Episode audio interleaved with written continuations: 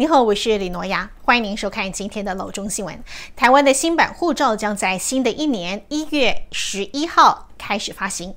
新护照最大的特色是放大了台湾的英文字样，提高护照封面台湾的辨识度。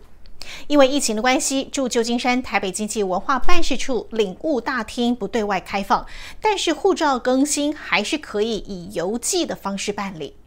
为了鼓励侨胞换发新版护照，经文处将会举办抽奖活动，以邮戳为凭，凡是护照申请文件上印有二零二一年一月七号当天或是七号以后的邮戳，都可以参加抽奖。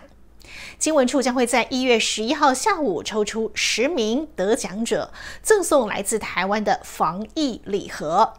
礼盒里有台湾制的医疗口罩和酒精棉片、滑鼠垫等等精美小礼物。所以申请新版护照一定要在一月七号之后再寄出申请文件，以免拿到旧版的护照。新版护照封面仍然保有现行版本的元素，只是放大了台湾的英文字样。台湾的英文国名 “The Republic of China” 字样环绕在国徽的外围。护照没有过期，也可以申请换领新版晶片护照。更换护照不是硬性规定，您还是可以使用没有过期的旧版护照。新版晶片护照每本工本费四十五美元，折合台币是一千三百元。未满十四岁的孩子每本护照的工本费三十一美元，折合台币九百元。新闻继续，我们来关心美国财政部宣布，元旦之前，美国民众就可以领到纾困案当中针对多数人单次发放的六百美元现金。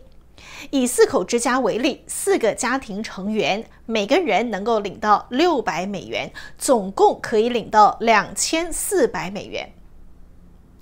新闻最后来看，今年感恩节，许多人不避讳疫情，依旧出游聚会，是造成十二月中旬疫情狂飙的主要原因之一。Santa Clara County 因此规定，从外地回到湾区的居民和旅客必须在抵达住家之后自主隔离十天。今年圣诞节出游人潮再现，圣诞周期周末期间，全美国有超过一百万人次出游。流行病学专家呼吁，新年期间大家一定要减少出游和聚会，大家一起联手才能有效对抗疫情。感谢收看，明天见。